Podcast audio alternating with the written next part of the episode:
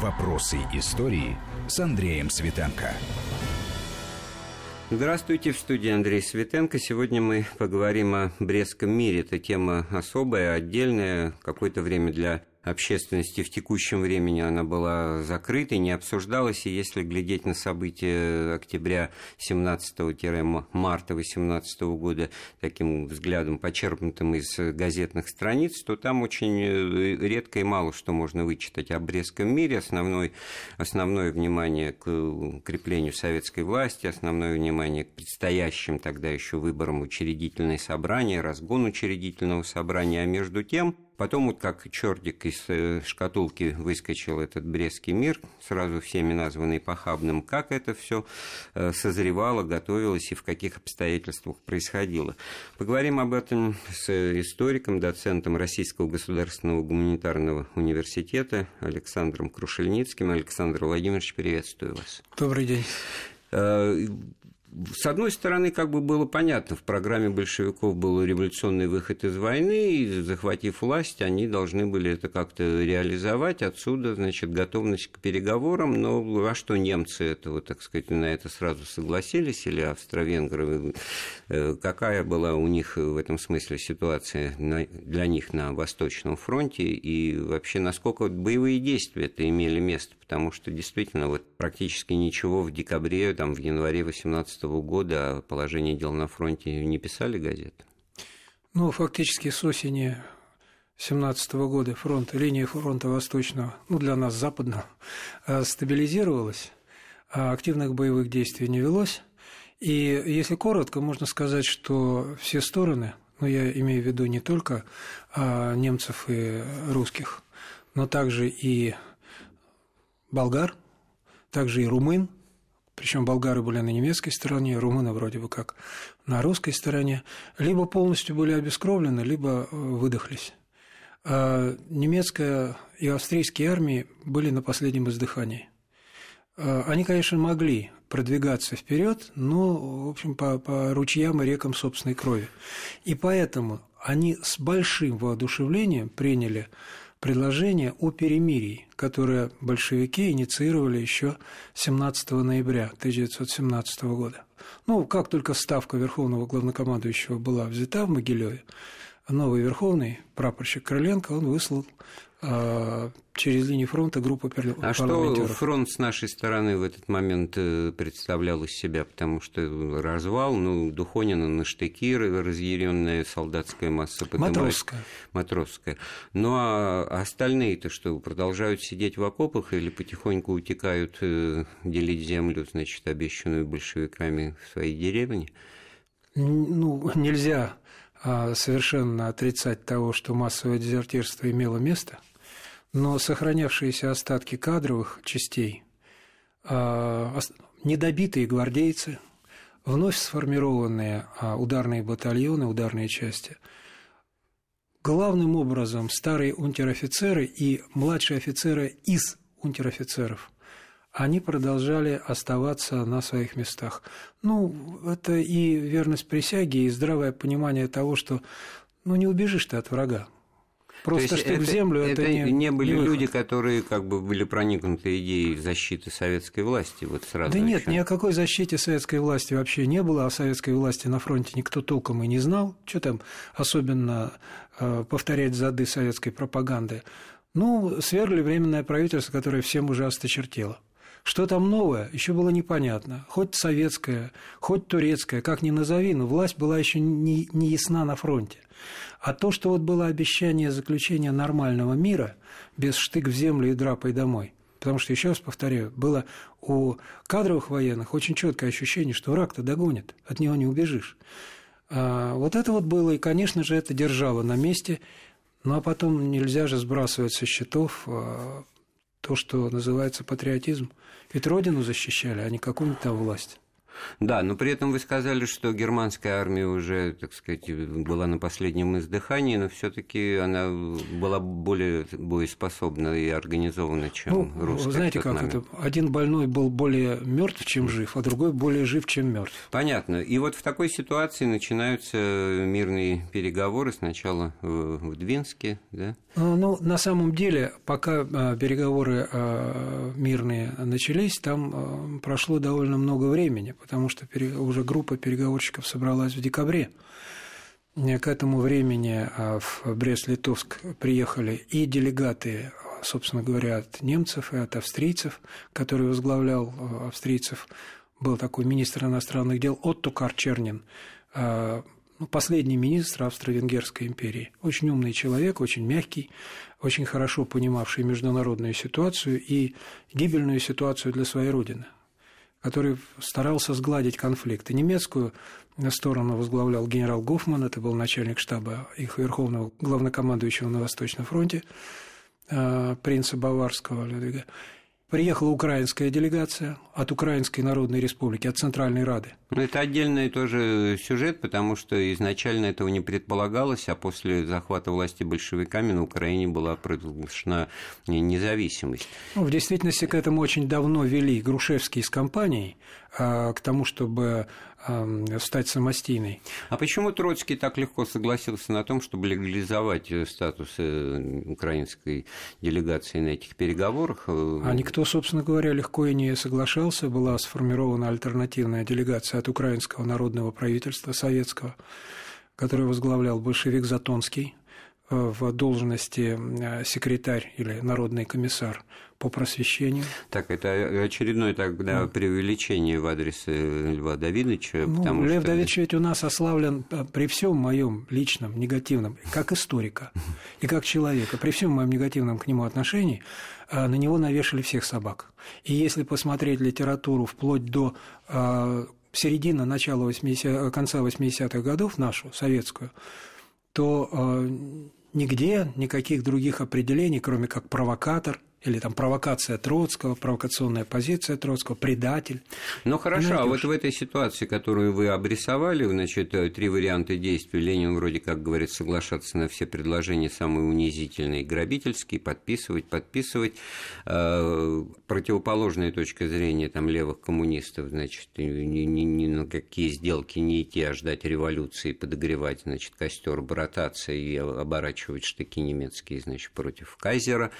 А третье, какая-то промежуточная, провокативная, действительно, ни войны, ни мира, а армию распустить Троцкий. Вот э, трудно здесь отстаивать какую-то, значит, э, мудрость государственную. Или наоборот, это была наиболее реально осуществимая политика в тот момент. Если исходить из того, что реально осуществилось, в результате оказался, как это ни странно, а, прав а, Летоцкий, или Троленин. Mm-hmm. Вот что-то в среднем получилось, потому что ни по Троцкому, ни по Ленину не вышло.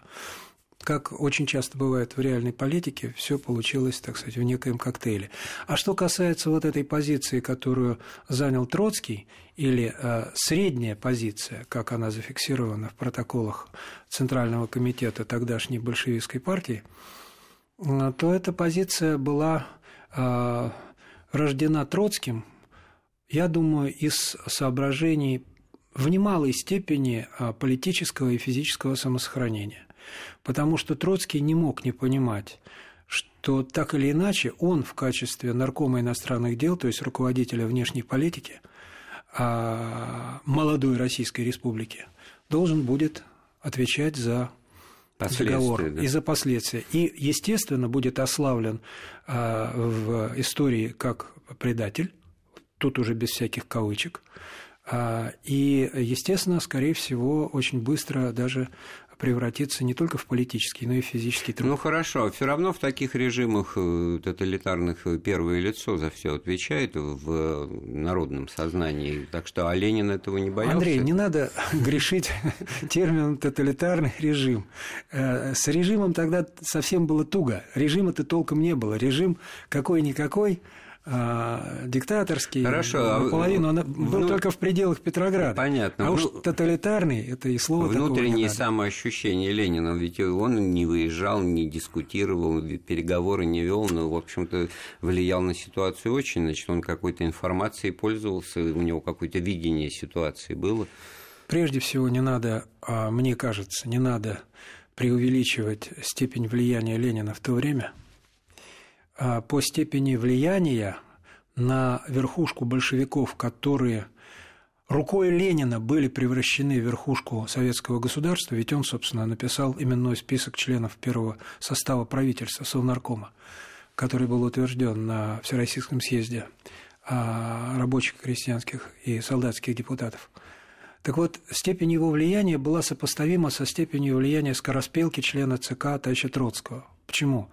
Потому что Ленин, а, опять-таки, как чертик из табакерки, вынырнул из а, швейцарской миграции через германскую границу и получил еще ярлык немецкого шпиона, привезшего немецкие деньги. Это очень сильно подорвало его авторитет. А Троцкий тоже выскочил как чертик из табакерки из а, американской эмиграции, но по пути его удачно очень пленили на некоторое время, интернировали английские империалисты, и он приехал в Петроград с ореолом такого мученика от империализма. Причем тоже, видимо, привез с собой немалые деньги, но американские, за что его прикнуть было нельзя, он и врага ничего не брал. И а, когда Ленина а, пригласили немножко посидеть в тюрьме под следствием, по поводу обвинений в том, Ленин что он не пошел, а Троцкий Ленин пошел, скрылся да. в, в свое последнее подполье, а Троцкий, ну, фигурально выражаясь, сам себя арестовал и сказал, что он, ну а где вы? Какие ваши доказательства, да, и все. И оказалось, его надо выпустить. Давайте вернемся, Александр, вот к этому вопросу. Просто вы сказали, что есть документы, которые рисуют ситуацию не, не объективным образом, а Ленин ими руководствовался в принятии решений? А, дело заключается не в том, что он руководствовался необъективной информацией в принятии решений, а дело в том, что, будучи человеком умным, а, обладающим здравым смыслом и, а, в общем-то, четким к политической обстановке, атмосфере, он хорошо понимал лживость и противоречивость и, очень мягко говоря, недостоверность огромного количества а, информационных сводок, которые поступали с мест. Ведь на местах э, местное начальство, пришедшее к власти на волне революционного энтузиазма, очень хотело доказать, что оно святее римского папы и революционней самых э, революционных революционеров. И поэтому на э, фоне вот этих бесконечных митингов принимались резолюции, которые направлялись в центр, в Смольный, в Петроград, где сидел Ленин со своей братьей. И в этих резолюциях было только уря-уря. Мы побеждаем, мы победили, и дальше мы идем к победе мирового коммунизма. А при этом, э, если сопоставлять то, что писали, вот, например, взять то, что писали в январе, э, создается ощущение того, что ну, советская власть победила в земшарном масштабе, уже все. Враг опрокинут, все бегут в страхе, империалисты попрятались. И тогда, собственно говоря, Ленин вдруг понял одну вещь что у него нет каналов информации надежной. А если нет надежных каналов информации, значит нет аппарата управления, значит нет аппарата реализации власти. А если нет аппарата реализации власти, то ты пациент палаты номер 6, который знает, что, ты, что он Наполеон, но никто ему не верит. То есть на самом деле речь пошла о том, что нет не только армии как части государства, чтобы защищать э, новый режим, но нет вообще государственного аппарата, который мог бы эту армию поддержать мог бы ее создать, мог бы ее кормить. И вот тогда, собственно говоря, Ленин и поставил вопрос о необходимости заключения мира во что бы то ни на каких угодно условиях. Потому что он сам, видимо, тоже испытывал некую эйфорию по поводу того, что революция перекинется и на Запад. Он же знал социально-экономическое и политическое положение в двух империях противостоявших, а в германской и в австро-венгерской. Они же тоже скоро разрушились от революции просто немножко... Ну, а, годик продержались. Да, да. Ну, а у нас как? Главная ночь простоять, да день продержаться. Они продержались, а мы нет. Но ведь э, и поэтому он обратился к услугам э, старых э, генералов царской армии, потому что они были членами делегации и уже обсуждали условия Брестского мира. Для того, чтобы по-государственному закончить войну, надо было выработать условия отвода войск с территорий. А на этих территориях было сосредоточено не только огромное количество людей, что очень важно, но и огромное количество материальных средств. Надо было правильно проложить линию разграничения войск и так далее.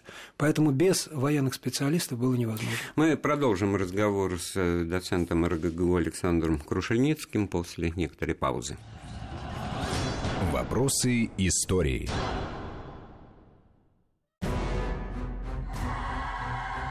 Вопросы истории с Андреем Светенко. Мы вновь в студии Вести ФМ. Э, рядом со мной коллега-историк Александр э, Крушельницкий. С Александром Владимировичем мы обсуждаем э, Брестский мир, события столетней давности. Очень серьезное событие, которое ну, считается прологом или началом гражданской войны, хотя и разгон учредительного собрания тоже под такое определение подходит. Вот ситуация в самом начале 18 года, когда Ленин начинает понимать, что у него нет рычагов управления армии, что у него нет э, каналов связи, и что, в общем, государственная машина, которой овладели большевики, она не работает. И отсюда необходимость обращения к старым специалистам, генералам, офицерам русской армии. Как это ни странно, то, что изначально вроде бы совершенно не предполагалось. Э, дело э, заключается в том, что вот эти вот военные специалисты с самого начала привлекались исключительно в качестве технического персонала. Они должны были помочь а, в общении с немецкими и австрийскими, прежде всего, военными профессионалами а, относительно вот выработки технических условий раз, разведения войск. С, с приглашением вот этих военных экспертов связан целый ряд очень э, неприятных, мягко говоря, событий. А, руководитель первой группы экспертов, генерал-майор Скалон, 45-летний, очень талантливый военный, из потомственных военных, представитель блестящей такой плеяды служивших России выходцев из Германии, застрелился. Это когда а, произошло? Это произошло еще в ноябре 2017 а, года, вскоре после того, как, собственно говоря, он был назначен на эту должность, потому что он полагал, что, ну, в своей предсмертной записке он написал, что он полагает, что это будет торговля Родиной, а он не может пойти на это. А, основная часть технических специалистов, вот этих военных экспертов, группа военных экспертов, офицеры генерального штаба, запросила политическое убежище в Германии после завершения, после разрыва мирных переговоров. И, пожалуй, только несколько человек во главе с э, генералом а, Самойло, который впоследствии дослужился в советское время до генерала-лейтенанта, то есть он дважды генерал-майор и генерал-лейтенант, дожил до преклонных лет, только вот небольшая группа оказалась верна, ну, скажем так, советской власти. Хотя на самом-то деле опять-таки, они сделали выбор в пользу Родины. В пользу Но это России. было да, необходимо сделать трагический выбор, а вот попробовать, ну, что называется, одеяло на себя перетянуть, не, не, не быть только техническими, но и действительно и политическими руководителями. Дело в том, что их не допускали до, серьезных, э, до серьезного участия в переговорах, то есть каждый должен знать свое место. В первом составе делегации принимали участие только Иофе, а это заместитель Троцкого по наркомату иностранных дел. Была такая еще Анастасия Беценко, эсерка, как ее характеризовал Чернин в своих мемуарах, дама с очень богатым прошлым. Это была э, террористка, четырьмя выстрелами хладнокровно в упор застрелившая губернатора в свое время. 12 лет отсидевшая в одиночке и на каторге, ну, э, дама с таким фанатичным я отношением помню, я вас жизни. узнал, вы пытали меня в контрразведке. Вот, вот, вот, что-то из, да, что из этого, да. да. Это была, э, ну, хотя Алла Демидова скорее была на землячку, mm. так сказать, ориентирована, но здесь в действительности человек, который был мягко говоря, недоговороспособен с проклятыми империалистами. И э, на самом деле был еще третий человек, тоже очень любопытная личность. Впоследствии он был как бы с Лениным, и до этого он был как бы с Лениным, но э, в э, Бресте, в первом составе делегации, он был совершенно конкретно пальцем Троцкого, потому что, мягко говоря, они еще и родственники были. Вот, его э, так, а, Бенуэс называют зятем Троцкого. Они женаты были на сестрах. Лев Борисович Каменев. А-а-а. И вот этот вот Лев Борисович Каменев Адольф Абрамович Зиновьев и Тася Беценко, они представляли собой достаточно странную тройку, которая совершенно не гармонировала с э, напыщенными генералами и чиновниками, которые По-моему, Гофман или кто-то из вот сидевших на той стороне стола немцев вспоминал, что у Троцкого был всегда такой вид, что он готов э, швырнуть гранату. Вот. Э, то есть Но он Троцкий тоже приехал был, не сразу. Тоже был недоговороспособным. Да. Ну, Троцкий приехал порядку, не да. сразу. Сначала выполнялась директива Центрального комитета партии о всяческом затягивании переговоров. Дело в том, что когда перемирие было заключено и надо было формировать э, первый состав мирной делегации, в протоколе ЦК, а затем и в протоколе Совнаркома было записано, что э, инструкция для делегации составляется в духе декрета о мире. То есть э, демократический мир без аннексии контрибуции и прочее бла-бла-бла. А, но с этим и приехал Иоффе. И единственное, что он смог, он смог до определенного момента время, да. Да, затягивать переговоры. А при этом... Э... То есть бухаринская тактика. Подождем, когда это, ленинск... это или, ленинская или тактика, потому что Ленин предложил эту тактику в качестве компромисса, увидев, что большинство членов ЦК, его же, собственно говоря, учеников, выкормышей, а, не согласны идти на заключение мира с немцами и с австрийцами, и с турками и с болгарами. Не согласна. И не потому, что будут утрачены какие-то территории, а потому, что это было э, ими расценено как утрата такой революционной невинности. А они этого не желали.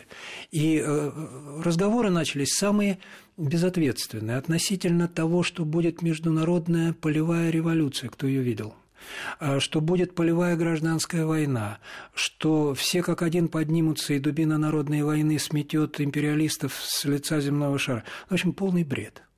И, конечно, Ленин, послушав этот бред, он понял, что сразу успокоить нельзя, и ему необходимо было тянуть время даже не для того, чтобы э, что-то другое выиграть, а для того, чтобы немножко остудить горячие головы своих сторонников.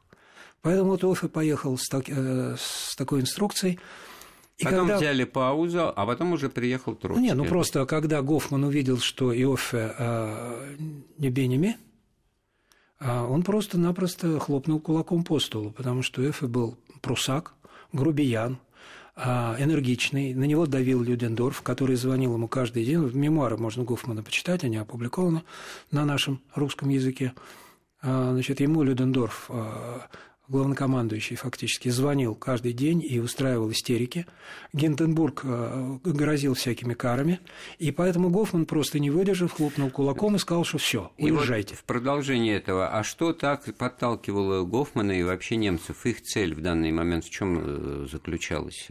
А они хотели через Брест войти в Париж. Это как?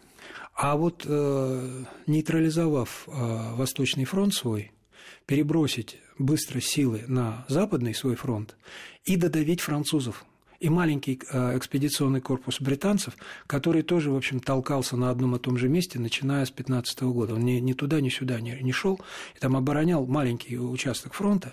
Их можно было сбросить в море, так же, как Гитлер сбросил британцев в море в 1939 году, без проблем. То есть, по сути дела, немцам чуть-чуть не хватало селенок. В 40-м, правда, в Дюнке. А, да. Прошу прощения, угу. в 40-м, ну, ну, в 39-м началась война.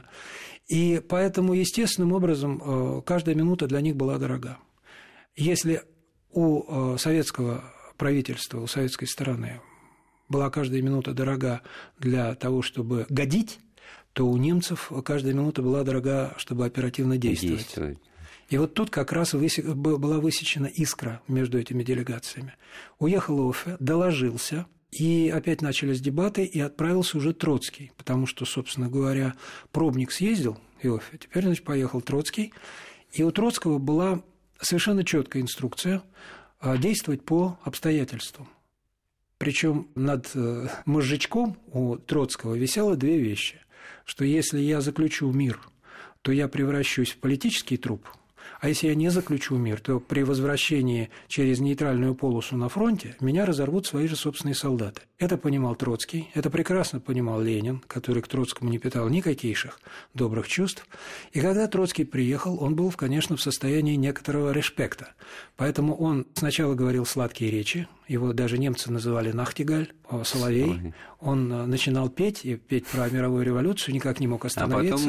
А потом кидался А потом, когда Гофман ему говорил, ну хватит, а он, значит, начинал звереть. Как его, такого замечательного оратора, прервали на Он же, приехав, провел митинг среди немецких солдат, э, стоявших да, в карауле. немцы там. разрешили даже посещение своих окопов. И немецкие солдаты которые, конечно, были набраны из отборных частей, они с некоторым удивлением видели этих русских большевиков, которые надеются на неизвестно на что. Это же немыслимое дело, чтобы, скажем, гвардию пропагандировали в антигосударственном смысле. Ну, не пропагандируемо она, к сожалению или к счастью. Но ведь он же все таки вывернулся, получается. Э, Чечерин подписывал? Нет, подписывал Сокольников. А, или Значит, Сокольников. когда фактически Троцкий разорвал. Тут уж он выступил инициатором и уехал в Москву. Он моментально добился, вопреки тому, что у нас утверждалось длительное время в советской э, историографической пропаганде, он добился положительного решения в ЦИКа, в э, Всероссийского Центрального исполнительного комитета, такого коллективного президента тогдашнего э, Российской Советской Республики,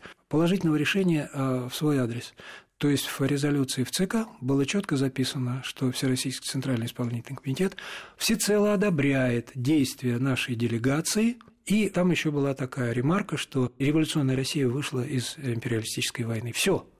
Одновременно началась демобилизация армии, и тут выяснилось, что да, мир это не заключили. Пришлось посылать еще одну делегацию. Сокольникова, который уже принял все условия.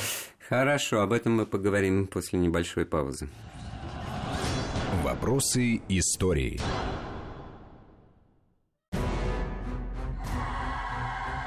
Вопросы истории с Андреем Светенко. Продолжаем разговор о Брестском мире с э, доцентом РГГУ, историком Александром Крушельницким. Итак, что получается? Троцкий умыл руки, получил благодарность, э, хорошую аттестацию, значит, сохранил личную репутацию, а похабный мир пришлось заключать Сокольникову ценой, как в тот момент казалось, вот как раз потери карьеры и вообще, так сказать, будущего личного. Но бог бы с ними. А что теряла Россия на самом деле? Какая реакция была общественности? Что вот э, последствия? Условия мирного договора э, между Россией с одной стороны и союзными с Германией, а Болгарией, Турцией, Австро-Венгрией, а с другой стороны э, были очень конкретные и очень затратные для России. Первая статья этого мирного договора звучала, конечно, очень саркастически что не просто прекращается война, а стороны а отныне а, желают жить в дружбе и полном согласии. Это с точки зрения исторической перспективы звучит, конечно, мягко говоря, сомнительно. А вот потом начинались уже не красивые слова, а чисто по-немецки изложенные «дай». Значит, во-первых, Россия обязалась а, уступить все территории, уже оккупированные. То есть всю Прибалтику, всю Польшу, обязалась вывести свои войска из Финляндии.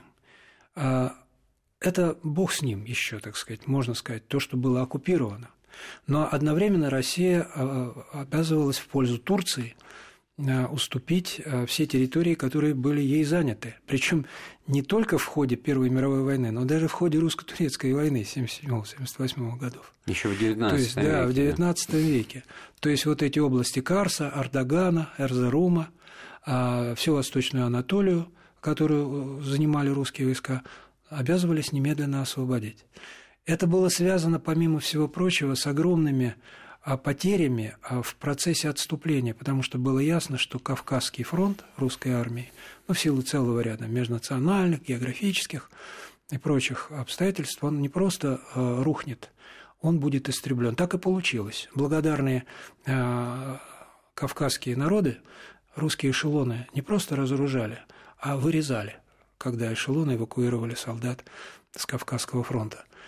Это было ясно с самого начала, об этом говорили военные эксперты. Почему, кстати говоря, вот эти вот генштабисты, офицеры, отказались переезжать в Советскую Россию? Не просто потому, что они большевиков не любили, а потому что они увидели, что большевикам наплевать на, а, собственно говоря, русских солдат и офицеров, которых они бросают на Кавказе.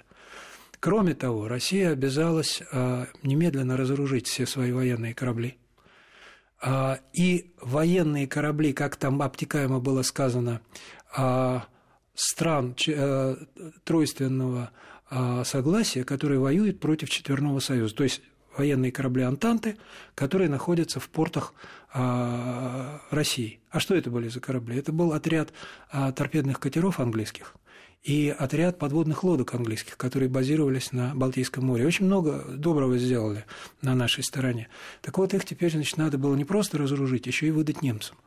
То есть тем самым а, советская сторона подписывала а, свое обязательство предать союзников сразу. Это не просто так вот инблок, а конкретно. Вот конкретно этих воевавших на стороне России офицеров и матросов отдать.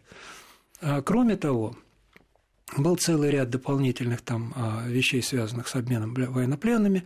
И что очень важно, вот обычно говорят о том, что с самого начала а, был, а, был достигнут определенный договор о выплате контрибуции. Нет, никакой контрибуции не предусматривалось. Наоборот, там содержалась такая статья, что обе стороны взаимно отказываются от каких-либо финансовых претензий. А вот уже контрибуции были взяты, вернее, обязательство Советской России выплатить контрибуцию в размере 6 миллиардов золотых марок – а уже в августе 2018 года в результате новых переговоров, уже после убийства германского посла Мирбаха, уже после того, как был ликвидирован так называемый заговор левых эсеров, то есть после того, как большевики остались на Олимпе власти в России в одиночестве, им уже никто не мешал. И выплатили, успели до крушения Кайзера. Ну, на самом деле, во-первых, 6 миллиардов было выплатить невозможно, потому что такого количества золота в России просто не существовало физически, его было невозможно перевести Предусматривалось, что эта контрибуция будет выплачена в разных формах, в том числе продовольствием, ну, сырьем, натурой. Но выплатили а, первый транш, как а, говорят. Там, да, действительно, несколько центнеров золота перевезли немцам. И это, на, это в действительности не обескровило а, российский золотой запас, которого уже не было в распоряжении советского правительства. Почему? Потому что с мая месяца 2018 года золотой запас был захвачен белыми и чехословаками. Обрисовывая вот э, условия Березского мира, как-то, Александр, вы обошли о Беларуси, Украина. Вот. Значит, с Украиной случилась вообще очень прискорбная э, история. От, от имени Украины в Брест поехали две делегации. Одна украинская делегация Украинской Народной Республики, а, Центральной Рады, буржуазной, националистической Украины, или националистического правительства, а вторая делегация такая, в общем, достаточно марионеточная делегация, которую возглавлял большевик Затонский.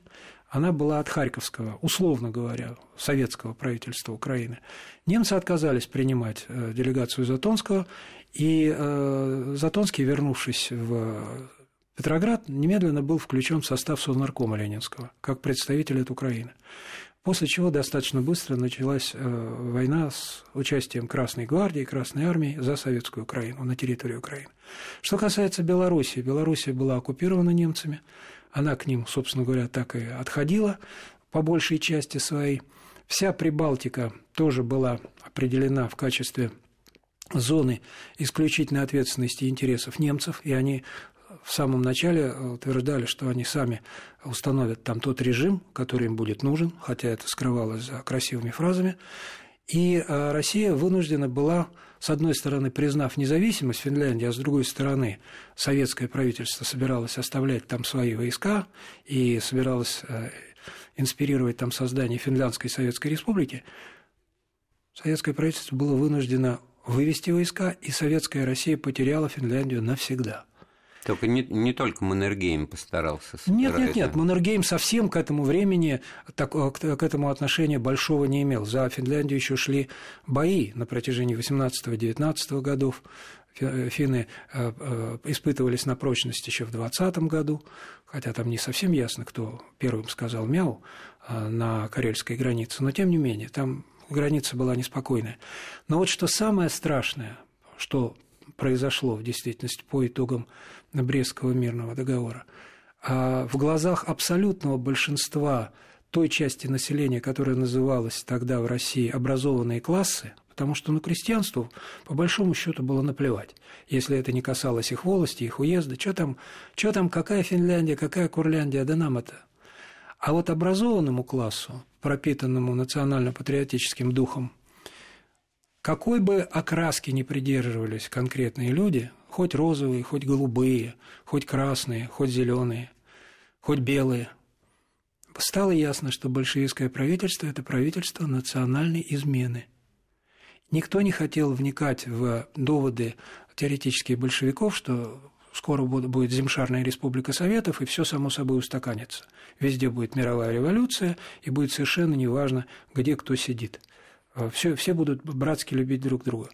Кстати говоря, а, тот же самый Чернин в своих воспоминаниях очень ехидно описывает Адольфа Иоффе, а, который, глядя на него своими кроткими глазами, развивал теорию о том, что надо расширить право нации на самоопределение до максимума, а потом побудить э, самоопределившиеся народы любить друг друга. Правда, это будет связано с гражданской войной, которая может продлиться и долго, и будет стоить много, много крови. Но в конце концов мир и справедливость восторжествуют.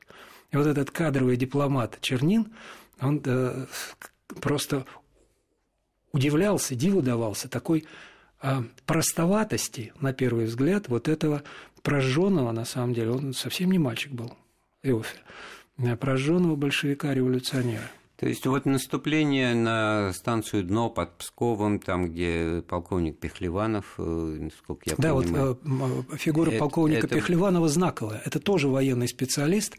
А, кстати говоря, болгарин по происхождению и по воспитанию, и перешел он на службу в русскую императорскую армию уже в офицерских чинах доблестно защищал Россию в годы Первой мировой войны, когда его отечество было на стороне противников России. И вот этот самый полковник Пехлеванов – это, пожалуй, единственный э, персонаж, которого можно упомянуть в связи с обороной э, Нарвы и Пскова. Потому что вот эта вот мифология советская о героической обороне Нарвы и Пскова, что Красная Армия двинулась впервые там и защитила, и грудью встала на защите социалистического отечества, это все брехня.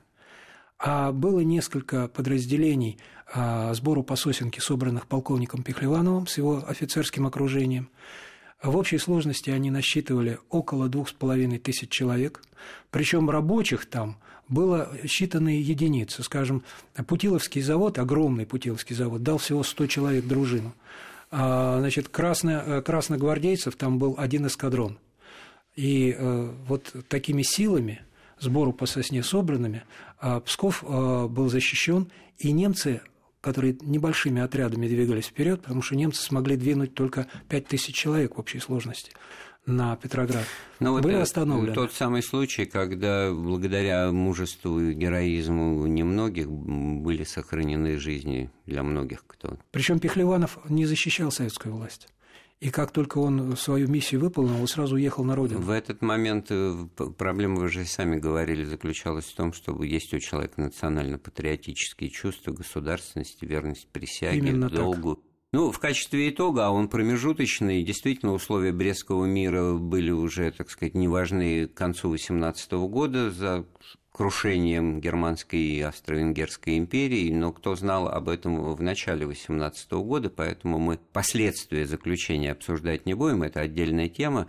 Большое спасибо, я благодарю моего гостя, коллегу, историка Александра Крушельницкого за то, что он нам интересные вещи рассказал про еврейский мир. Эфир программы подготовил провел Андрей Светенко. Всего доброго, слушайте Вести ФМ. Вопросы истории.